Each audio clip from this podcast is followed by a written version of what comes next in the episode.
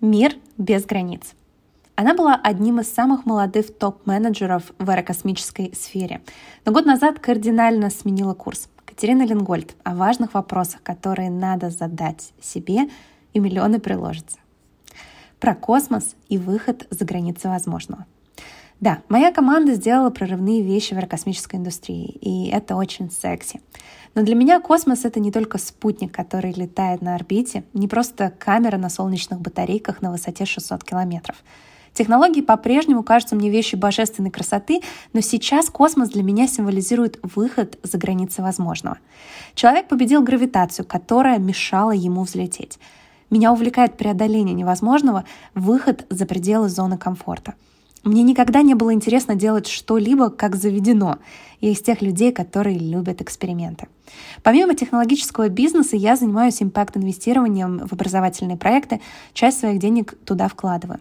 Импакт-фонды вкладываются в проекты, несущие социальное значение. Это когда ты пытаешься максимизировать не количество денег, которые можешь заработать, а количество пользы, которое можешь дать миру. Как говорят в самолетах, наденьте кислородную маску сначала на себя, а потом на ребенка. Я считаю, что это правило работает везде. У меня появилось ощущение, что на себя кислородную маску уже надела. Время помогать другим. Про своих в Кремниевой долине. Долина — сумасшедшее место и крутая школа. Темпы роста, давление, конкуренция учат многому. Для меня освоение космоса всегда было важно в плане создания технологического задела, который поможет решить проблемы здесь, на Земле.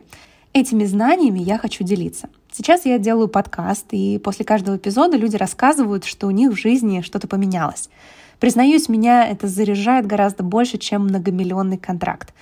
В миллионах нет ничего плохого, это важный элемент пути, но мне любопытно попробовать и другую сторону. Куда идти? Кому податься? Что делать и чего не делать в Кремниевой долине? Все зависит от целей. Если речь идет о привлечении инвестиций, в долине самая высокая концентрация капитала, хотя и конкуренция за капитал намного выше. Если ищете инвесторов, советую инструмент Signal фонда NFX. Он агрегирует ключевых венчурных инвесторов, можно найти профильных, понять, с кем имеет смысл общаться и отправить свой пич. Я не могу сказать, что в долине развито понятие своих и не своих.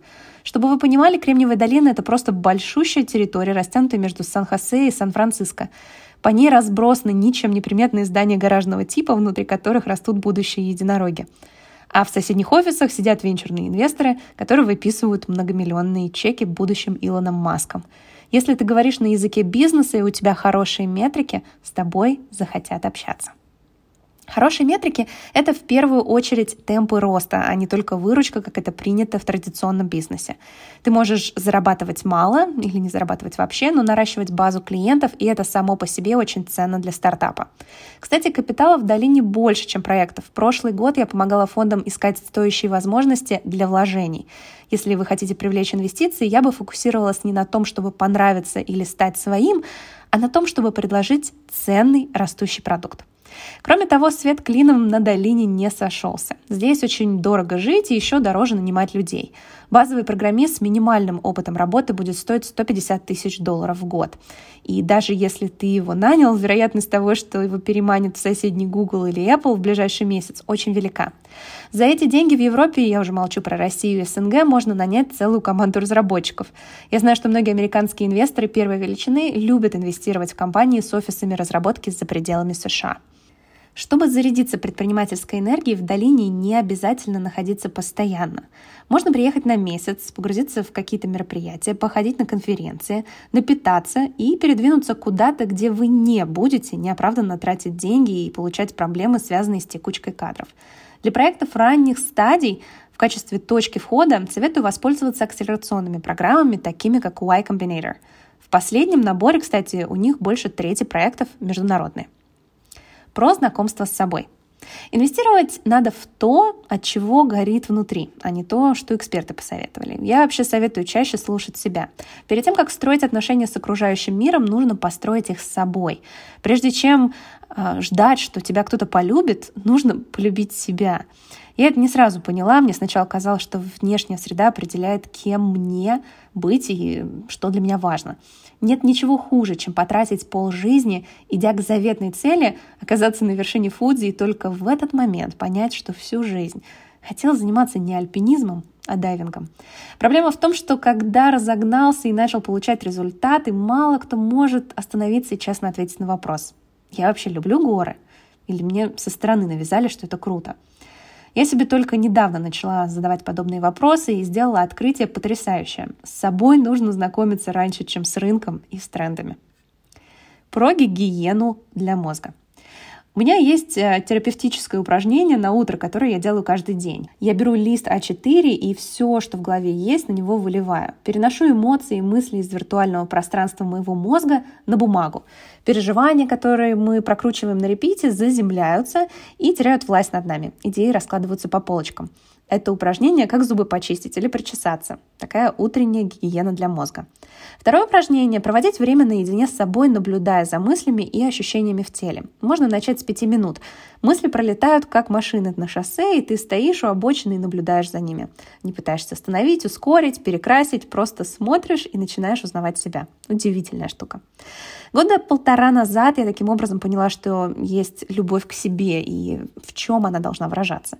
Что служит показателем, что другой человек тебя любит? Он хочет узнать тебя – Любовь к себе проявляется точно так же. Это не новая сумка и не поездка в отпуск, а время послушать себя. Я выкинула из своего расписания 99% вещей, которые мешали мне посмотреть по сторонам. Я делала слишком много, лишь бы произвести впечатление. Помню, приехав в Бостон из России, я постоянно бегала при макияже и на каблуках. Я считала важным, чтобы все меня видели в отполированном идеальном состоянии 24 на 7. Сейчас я понимаю, что я просто не была готова принять себя и тратила огромное количество ресурсов, чтобы получить аффирмацию от окружающих. Про принцип углубления в бизнесе и в жизни. Когда ты летишь по магистрали с огромной скоростью, картина за окном превращается в смазанную серую массу. Когда ты замедляешься, то начинаешь видеть детали. Я недавно по Японии путешествовал на местных поездах Синкансен, которые разгоняются до 300 км в час. В итоге пригородов Японии я не увидела. Они пролетели слишком быстро за окном. В деталях, которые мы упускаем на бегу, много ценности. Наверное, это смешно звучит от человека, который в 14 лет поступил в институт, но для меня это был важный урок. В бизнесе продуктивнее решать проблему, рассмотрев ее со всех сторон. Чем глубже копаешь, изучая проблемы клиента, тем вероятнее успех. Нас приучили срезать углы, все оптимизировать и ускорять, но иногда нужно притормозить. Нужна не скорость, а глубина. Именно она дает уникальное конкурентное преимущество во всех сферах. Образование стало поверхностным. Большая часть бизнес-литературы не идет дальше лайфхаков. Ролики по саморазвитию в интернете — это вообще мотивационный фастфуд. Ничего питательного, только временный скачок эндорфинов, уровня глюкозы в крови, еще бог знает чего, что в итоге тебя разрушает. Отношения между людьми переместились в соцсети, друг друга полайкали, и можно уже не встречаться. Мне так не хочется и не нравится. Я стала приглашать людей на ужины, готовить что-то вкусное, разговаривать за столом с глазу на глаз. У меня черный пояс по лепке пельменей. Кстати, это очень медитативное занятие, особенно если лепишь на большую компанию. Бесплатная терапия, очень советую. Простой пример. Возьмите вредную конфету и попробуйте съесть ее очень медленно. Вы почувствуете, что там куча химии. Она вкусная только если ее проглотить быстро. А качественный продукт очень классно смаковать. Я люблю хороший темный шоколад. Когда его медленно ешь, палитра раскрывается. Замедление помогает отличить подделку от оригинала в еде, в бизнесе и в людях. Про персональные желания и пожелания.